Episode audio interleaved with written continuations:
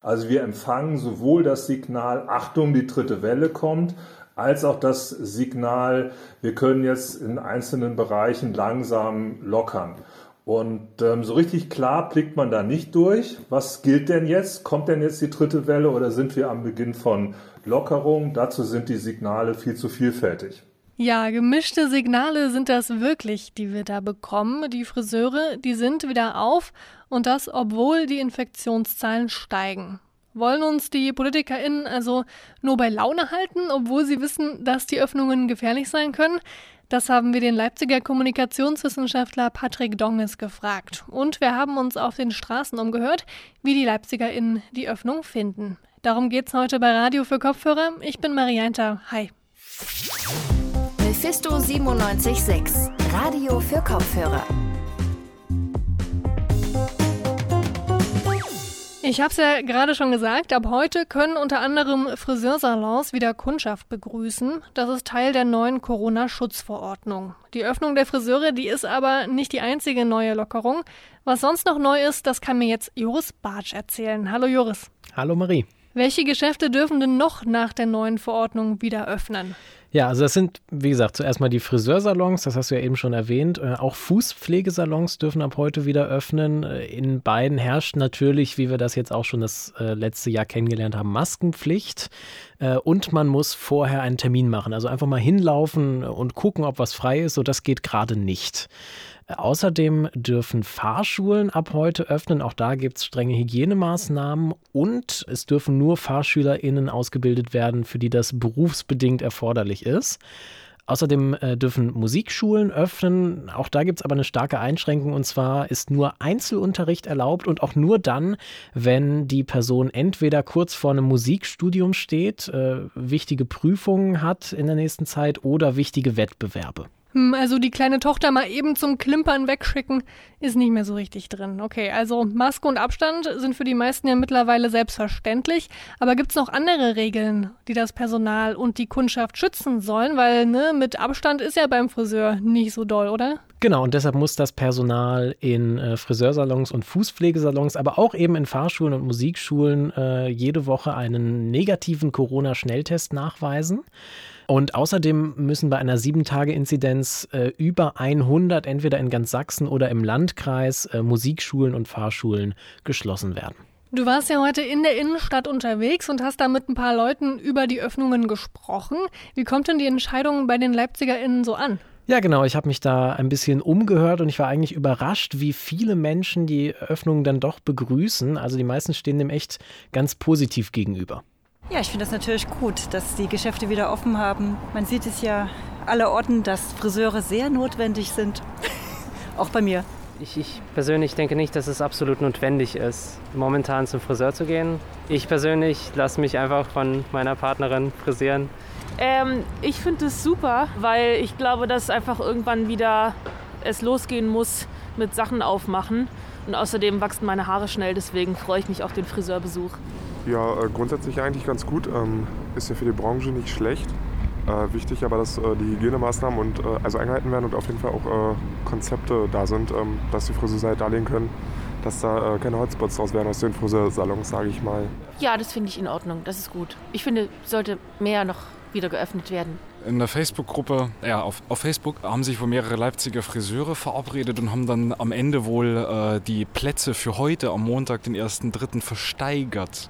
Irgendwo bei 100 Euro wurde es mir dann zu doof. Ich finde es schon sinnvoll. Ich persönlich brauche es jetzt nicht oder sehe es jetzt nicht so krass als notwendig an für mich persönlich, aber ich kann mir schon vorstellen, dass viele sich jetzt sehr freuen und viele Frisuren jetzt wieder gerichtet werden können. Ich halte nichts äh, von Schließung. Deswegen kann ich ja nichts über Öffnungen sagen. Meine Freundin hat mir die Haare geschnitten während äh, der Schließung der Salons. Äh, wird auch weiterhin so bleiben. Also ich möchte jetzt nicht äh, das Risiko eingehen. Also ich finde es eigentlich ein bisschen schade für die Gastronomie, weil ähm, die können genauso gute Hygienekonzepte vorlegen. Deswegen ähm, ja, verstehe ich halt auch die Aussage nicht so. Das ist eine Frage von Würde.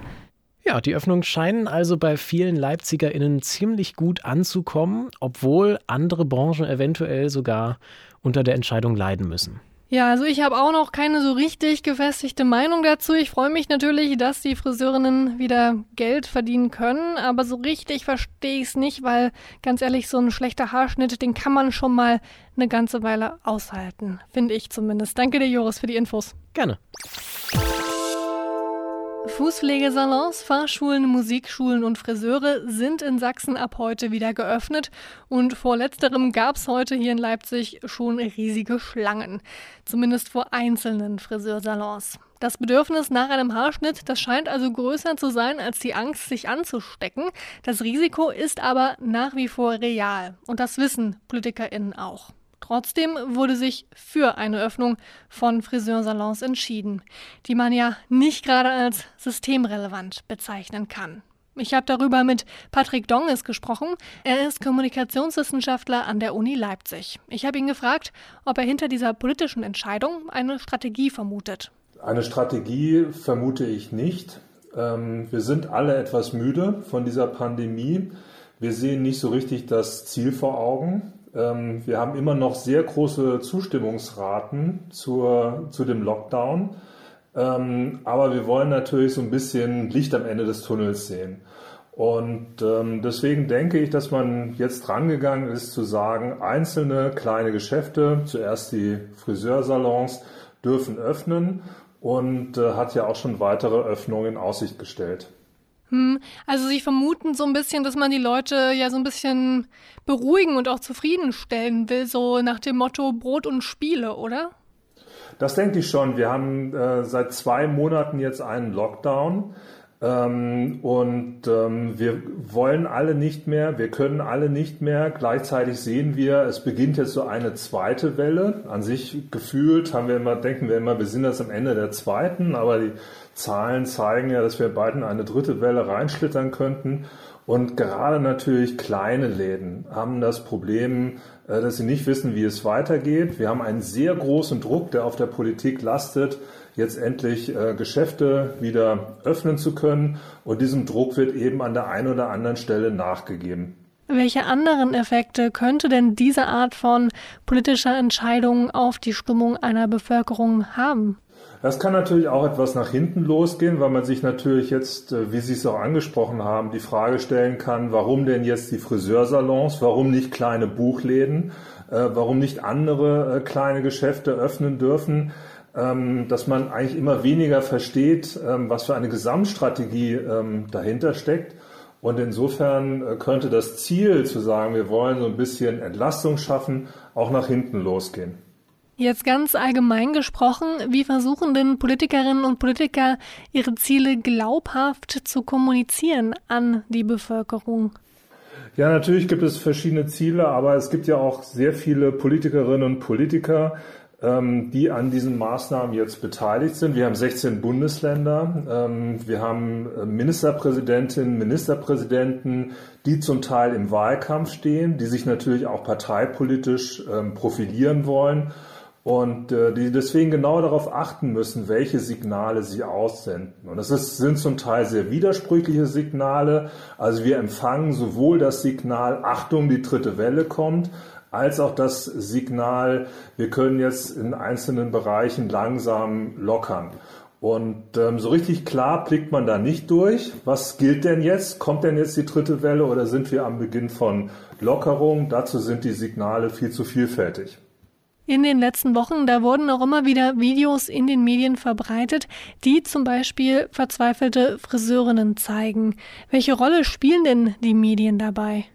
Ja, das ist eine sehr allgemeine Frage. Natürlich ist natürlich der, der Druck von ähm, Inhaberinnen, Inhabern kleiner Geschäfte, der ist natürlich da. Wir haben, die haben seit zwei Monaten zu, die haben zum Teil Mieten, die sie zahlen müssen.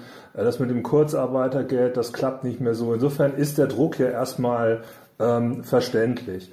Und Medien greifen diese Konflikte, die es da gibt, natürlich auf, berichten über sie und sorgen so für eine Druckverstärkung auf Seiten der Politik. Viele Menschen haben schon seit Anfang der Pandemie das Gefühl, dass die Regierung ihnen Informationen vorenthält und dass die Medien Covid-19 als schlimmer darstellen, als es ist. Wo wurden da Ihrer Meinung nach Fehler gemacht? Natürlich wurden zu Beginn der Pandemie Fehler gemacht, weil wir einfach auch noch nicht äh, viel über diese Pandemie wussten. Es kommt ja jetzt so zum ersten Jahrestag der Pandemie, kommen ja so diese ganzen früheren Artikel wieder hoch, als man sich beispielsweise ähm, gegen eine Maskenpflicht ausgesprochen hat, weil man äh, sich das erstmal nie vorstellen konnte, dass die Masken, die wir heute alle tragen, ähm, dass sie wirklich zur Pandemiebekämpfung helfen. Ähm, ich würde das aber nicht so kritisch sehen. Wir sind mit einem Virus konfrontiert, über den wir vor einem Jahr noch sehr wenig wussten. Ähm, wir müssen auch auf Seiten der Politik eine gewisse Lernerfahrung konstatieren. Wir sind alle schlauer geworden und insofern finde ich, sollten wir auf diesen Fehlern der, des Pandemiebeginns nicht so rumreiten.